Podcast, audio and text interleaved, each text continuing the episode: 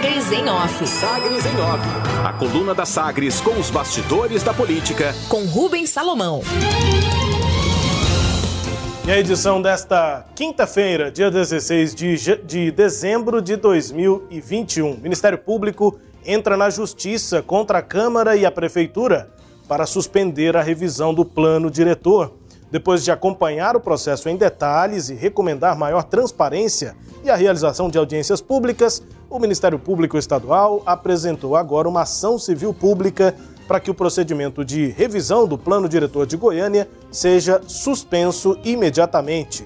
O projeto de lei complementar 23 de 2019 tramita na comissão mista da Câmara Municipal de Goiânia e o MP pede que a proposta volte para a prefeitura para ser submetido à apreciação popular. O documento de 23 páginas foi enviado para a Vara da Fazenda Pública de acordo com a argumentação do Ministério Público, a falta de audiências públicas acarreta irregularidade no processo legislativo, já que a participação popular é prevista no Estatuto das Cidades, Lei 10.257 de 2001. Além do pedido de suspensão, o MP requer que a Justiça obrigue a Câmara Municipal a dar ampla e prévia publicidade do conteúdo do projeto para a população. O requerimento seria satisfeito na ação do Ministério Público por meio de audiências públicas presenciais ou presenciais e virtuais. A ação protocolizada pela promotora Alice Freire, da 7 Promotoria de Justiça, cobra, abre aspas, a ampla participação popular e a transparência por meio da realização de audiências públicas noticiadas com no mínimo 15 dias de antecedência da data de sua realização. Fecha aspas. A ação civil pública também pede que a Justiça determine que o Paço Municipal retire o projeto da Câmara e o submeta à apreciação popular por meio de audiência pública ou deliberação do COMPUR, o Conselho Municipal de Política Urbana. É, falando sobre as emendas, a promotora Alice Freire, nessa ação, também exige na Justiça que sejam apreciadas as mudanças apresentadas pelo grupo de trabalho criado pelo prefeito Rogério Cruz, do Republicanos, em fevereiro deste ano, que analisou as mais de 200 emendas feitas pelos vereadores ainda em 2020, quando o projeto foi retirado pela gestão de Iris Rezende. Das 200, 127 foram incluídas, aceitas, no relatório a ser apresentado na comissão mista. Portanto, a Câmara Municipal aguarda para responder, né, quando for citada, essa ação agora na Justiça do Ministério Público. Pelas chapas, articulação política para 2022, o presidente da Assembleia Legislativa, Lissau Vieira, mobilizou ontem 22 deputados estaduais para a apresentação do ex-ministro da Fazenda, Henrique Meirelles, do PSD, como pré-candidato ao Senado. Ainda secretário da Fazenda de São Paulo, Meirelles, Meirelles fez um bate e volta aqui a Goiânia ontem uma formalidade, né? A conversa foi é, formal, como é do perfil de Meirelles, ocorreu em um hotel aqui da capital e teve o tom de aproximação, de apresentação com os deputados, com a intenção de que os parlamentares avancem para apoiar Meirelles em 2022, independente da chapa majoritária escolhida. Todos os deputados presentes são da base do governador Ronaldo Caiado do DEM. Composição: representantes das cúpulas do Podemos e do futuro partido União Brasil tiveram reunião na noite desta quarta-feira em Brasília para a nova rodada de conversas em torno da possível aliança das duas siglas e apoio do Podemos à candidatura do União Brasil, perdão, à candidatura do ex-juiz Sérgio Moro do Podemos à presidência da República. E aí a questão é de convencimento. Um dos pleitos da legenda, né, que vai resultar da fusão do PSL com o DEM, é de que o presidente nacional do PSL, futuro presidente do União Brasil, deputado Luciano Bivar, do Pernambuco, seja indicado para a vaga de candidato a vice na chapa de Moro. Fins e meios. O deputado federal Vitor Hugo, do PSL, mas que está rumo ao PL, insiste em se posicionar como pré-candidato a governador de Goiás e, para firmar o pé na oposição a Ronaldo Caiado, elogiou medidas de um governador inimigo, adversário do governo de Jair Bolsonaro, o governador de Alagoas, Renan Filho, que é filho do senador Renan Calheiros. No mérito aí das críticas né, de Vitor Hugo a Caiado, Num vídeo postado nas redes sociais, o deputado federal elogia o leilão de saneamento realizado no estado nordestino, que levaria 9 bilhões de reais em investimentos no setor, e criticou postura de Caiado contra o marco do saneamento, que incluiu essa possibilidade né, da entrada da iniciativa privada no setor de saneamento. Disse Vitor Hugo no vídeo: saneamento em Goiás está muito ruim e o Caiado não fez nada, disse eh, Vitor Hugo. Abre aspas. Nesse caso, ele, Renan Filho, e o governador do Rio de Janeiro, também do Amapá e outros estados estão conseguindo atrair bilhões de reais em investimentos, enquanto o Caiado está patinando aqui. Em 2023, nós vamos ter, uh, se, se chegarmos lá, oportunidade de mudar essa realidade. Finaliza Vitor Hugo nesse vídeo aí nas redes sociais, elogiando uma medida de um, de um governador adversário de Bolsonaro, Renan Filho, para criticar o governador aqui de Goiás, Ronaldo Caiado. Entre os destaques da coluna Sagres em Off, também com a sua análise, Cileide Alves.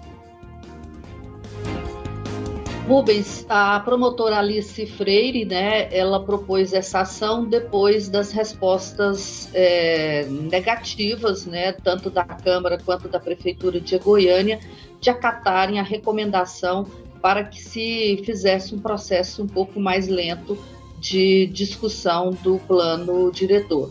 A, o Ministério Público gostaria que a Prefeitura voltasse né, com o plano para o concurso e, a, no caso da Câmara, que a Câmara desse um prazo aí de 15 dias antes de, de depois de divulgado a, o, o, plano, é, para que se realizassem as audiências públicas, né, a tempo, dando um tempo aí para que as pessoas conhecessem o projeto.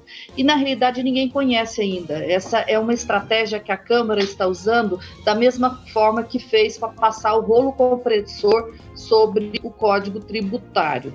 É, há uma mudança é muito significativa que está prevista para ser feita, que foi proposta pelo grupo de trabalho da Prefeitura de Goiânia, que é criar um instrumento novo dentro do, do plano dire, diretor, que é a chamada, a chamada outorga onerosa de alteração de uso.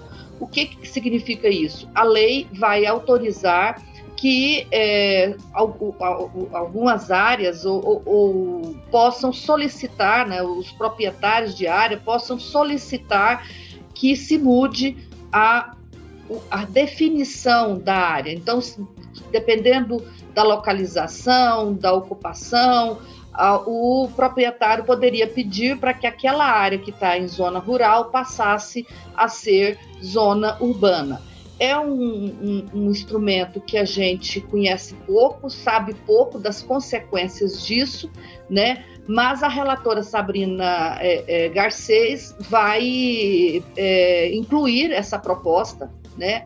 E acha que com a inclusão, e, e, inclusive assim, vai reduzir a proposta do, do, do grupo de trabalho né, para essa lei.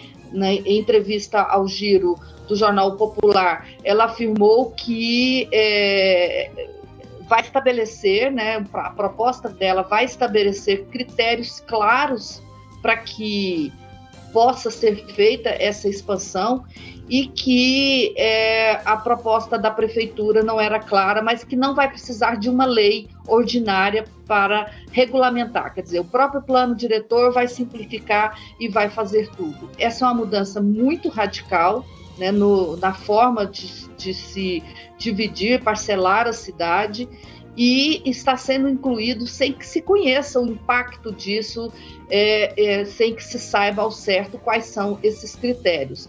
É bom lembrar que na ação do Ministério Público, a promotora observou que esse grupo de trabalho ele foi formado por técnicos da prefeitura, vereadores e dois representantes do setor imobiliário. um representante da ADEME, que é são os incorporadores, né, as empresas que fazem os prédios em Goiânia, e um representante do Secov, que é o grupo que é responsável pela venda de imóveis. Então, não tinha representantes da sociedade da outra parte, pessoas que pensam a expansão urbana, pessoas que estudam, que trabalham com isso, né? Então, vai ser uma mudança com a cara do setor imobiliário. Quer dizer, quem está interferindo, quem está dando as cartas no plano diretor e interferindo junto aos vereadores é o setor imobiliário. E aí fica uma dúvida, quer dizer, o que que o, querem os vereadores, por que, que eles se recusam tão obstinadamente a é, dar mais tempo para essa discussão? Se isso é tão bom para a cidade, se eles consideram que é uma vantagem, discutam, mostrem, mostrem né, o, que, o que, que significa essa outorga onerosa de alteração de uso e esclareçam a população. Não é o que eles estão fazendo, não é o que eles querem fazer. A Câmara, inclusive, é, respondeu negativamente às recomendações do Ministério Público e vai continuar ignorando, inclusive, essa ação. Ah, segundo o Giro informou hoje, a Câmara só vai parar esse processo caso a Justiça dê um, um, uma decisão favorável ao pedido do Ministério Público. Então, Rubens, a depender dos vereadores, é mais um rolo compressor e a cidade, é, depois que se vire com o que vier de negativo. E aí, muitos desses vereadores nem estarão na Câmara, né? A Sabrina Garcês mesmo está trabalhando para se eleger deputada federal e aí vai ficar o problema para a cidade, Rubens. É isso, Sileide. E o processo, né, a tramitação do plano diretor depende da Justiça depois da ação civil pública apresentada pelo Ministério Público. Entre os destaques da coluna, também com análise da Sileide Alves, a coluna Sagres em Off, que também é podcast. Está no Deezer, no Spotify, no SoundCloud e nos tocadores do Google e da Apple, todo o conteúdo de segunda a segunda no nosso portal sagresonline.com.br. Sagres em Off. Sagres em Off. A coluna multimídia. Acompanhe ao longo do dia as atualizações no www.sagresonline.com.br. Sagres em Off.